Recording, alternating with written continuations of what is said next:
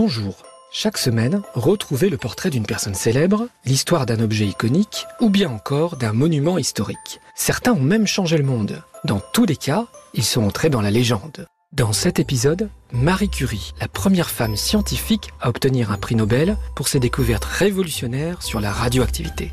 L'histoire est racontée par Laurent Marsic.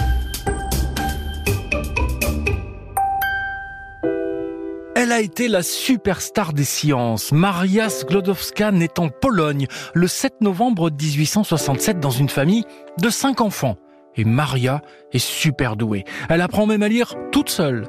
Mais hélas, en Pologne à l'époque, les petites filles n'ont pas le droit d'aller à l'université. Alors, elle va étudier en secret avant de partir pour Paris, où elle rencontre Pierre Curie, un brillant chercheur français. Bonjour madame, mes hommages.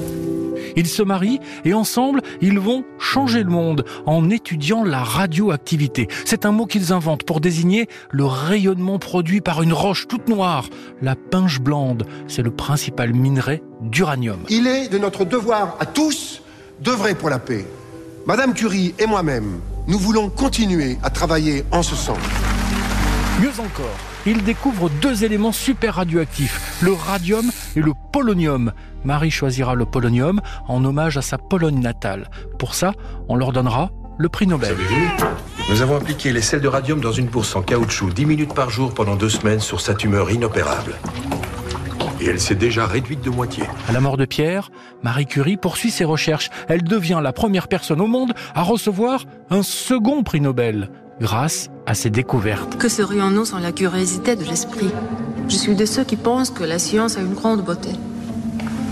Je suis heureuse de pouvoir consacrer ma vie à mieux comprendre le monde. La médecine va alors faire de grands progrès. Et pendant la Première Guerre mondiale, Marie Curie crée des petites curies, des ambulances équipées de machines à rayons X pour faire des radios aux soldats blessés. Grâce à elle, les rayons X vont trouver leur place dans tous les hôpitaux du monde.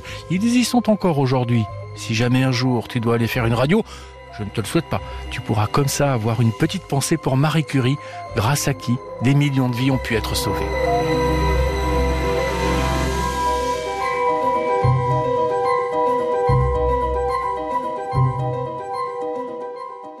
Merci d'avoir écouté cet épisode. Tu peux retrouver Lis-moi une histoire et tous les podcasts RTL sur l'application RTL, RTL.fr et sur toutes les plateformes partenaires. À très bientôt pour une nouvelle histoire.